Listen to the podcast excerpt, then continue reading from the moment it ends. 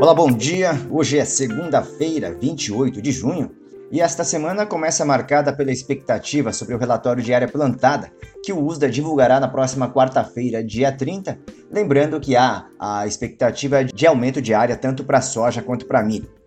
Do lado financeiro, o dólar index inicia a semana de lado, pressionado pela postura comedida do Fed.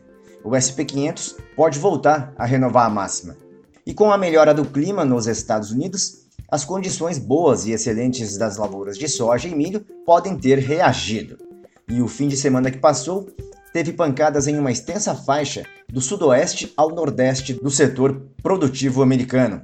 E nesta semana, a previsão sinaliza que a umidade deve ficar concentrada na porção inferior do Corn Belt. Por hoje é só, uma boa semana e até mais.